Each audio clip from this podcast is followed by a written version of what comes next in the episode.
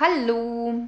Ja, ich habe in diesem Podcast einfach mal ein paar grundlegende Ernährungstipps für dich zusammengestellt.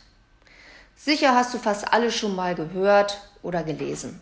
Aber auch ich stelle immer wieder fest, dass das eine oder andere doch schnell wieder vergessen wird.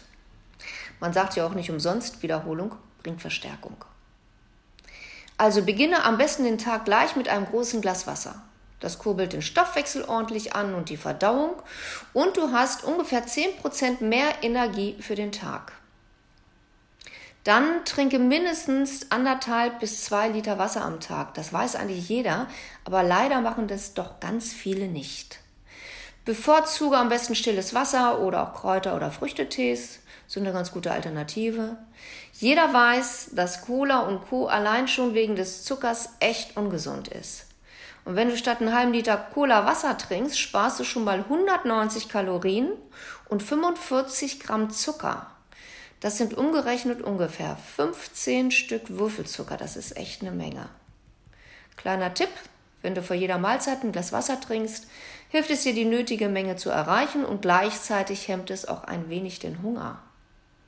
Es gab mal eine Studie, wobei Probanden vor jeder Mahlzeit einen halben Liter Wasser tranken. Und man stellte fest, dass sie weniger Kalorien als die Kontrollgruppe konsumierten und in zwölf Wochen nur dadurch schon allein zwei Kilo abnahmen.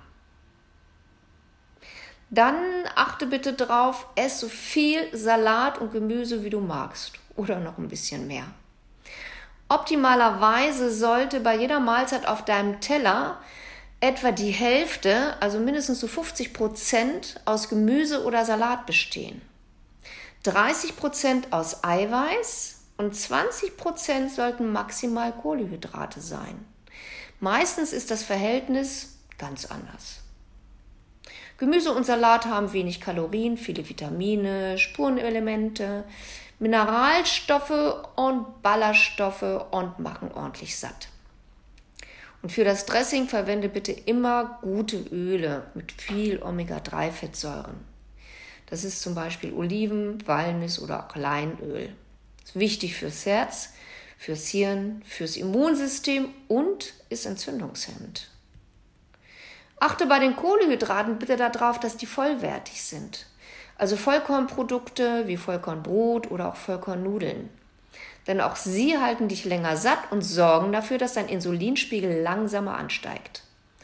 Außerdem kommst du dann auch besser auf die empfohlenen 30 bis 40 Gramm Ballaststoffe pro Tag. Also Weißmehlprodukte und Zucker sind eigentlich ein No-Go. Eine gute Alternative bei den Nudeln sind zum Beispiel auch Linsenerbsen oder zum Beispiel Kichererbsennudeln. Also ich finde, die schmecken echt lecker, haben mehr Eiweiß und weniger Kohlehydrate. Und wenn du Gewicht verlieren möchtest, dann verlager die Kohlenhydrate am besten in die erste Tageshälfte. Eiweiß ist unter anderem auch wichtig für den Erhalt und Aufbau deiner Muskulatur, hat aber auch noch viele andere Funktionen. Mageres Fleisch, Fisch und Geflügel, aber auch fettarme Milchprodukte sind ganz gute Eiweißquellen. Und wenn du Veganer bist, kannst du über Sojaprodukte, Hülsenfrüchte oder auch eiweißhaltiges Gemüse wie Brokkoli oder auch andere Kohlsorten deinen Eiweißbedarf gut decken. Warum Eiweiß so wichtig ist und es ohne Eiweiß kein Diäterfolg geben kann, habe ich schon mal in dem einen oder anderen frühen Podcast genau erklärt. Kannst ja noch mal reinhören. Dann ess ungefähr so zwei, maximal drei Portionen Obst am Tag. Je frischer, desto besser und vitaminreicher. Denn wenn ein Apfel ungefähr zwei Tage so liegt, dann hat er nur noch so 50% Vitamin C. Na, ansonsten ist Obst wirklich vitaminreich, enthält wichtige Mineralstoffe, Ballaststoffe, aber leider auch viel Fruchtzucker. Und deshalb solltest du es mit dem Obst jedoch nicht übertreiben. Das passiert sehr schnell, wenn du dir ein Smoothie aus Obst machst. Da kann man locker mal so eben drei, vier oder sogar fünf Portionen Obst wegtrinken. Und somit natürlich auch viel Fruchtzucker. Das würdest du gar nicht schaffen, wenn das Obst noch unbearbeitet ist. Ich habe mal gelesen, dass man durch zu viel Obst genauso eine Fettleber bekommen kann wie vom Alkohol. Oh oh.